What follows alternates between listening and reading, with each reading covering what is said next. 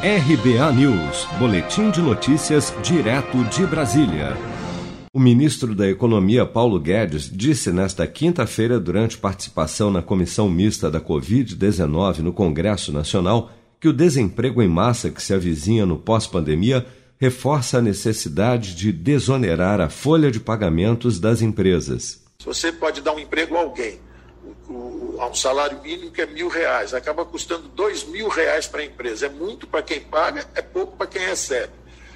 E na hora de empregar alguém, discrimina-se exatamente o jovem é, da periferia, que não sabe, não aprendeu é, várias línguas, nunca viajou para fora. E aí você dá o emprego inicial justamente para um jovem de classe média alta, que fala várias línguas e tal, já que você tem que pagar aquele salário mínimo em vez de pagar para o desassistido, você paga para o sujeito que você acha que é mais produtivo, que tem uma maior, justamente uma maior bagagem cultural. Isso é perpetuar as desigualdades.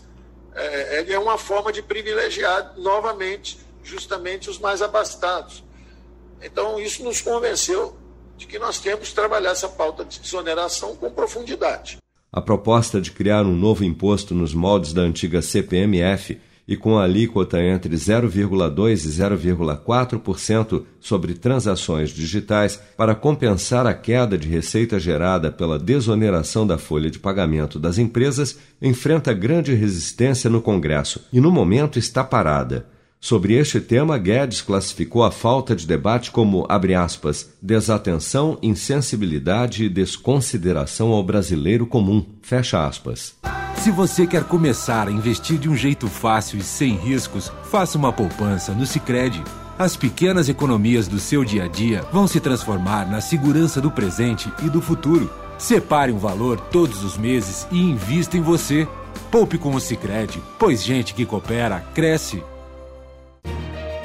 Com produção de Bárbara Couto, de Brasília, Flávio Carpes.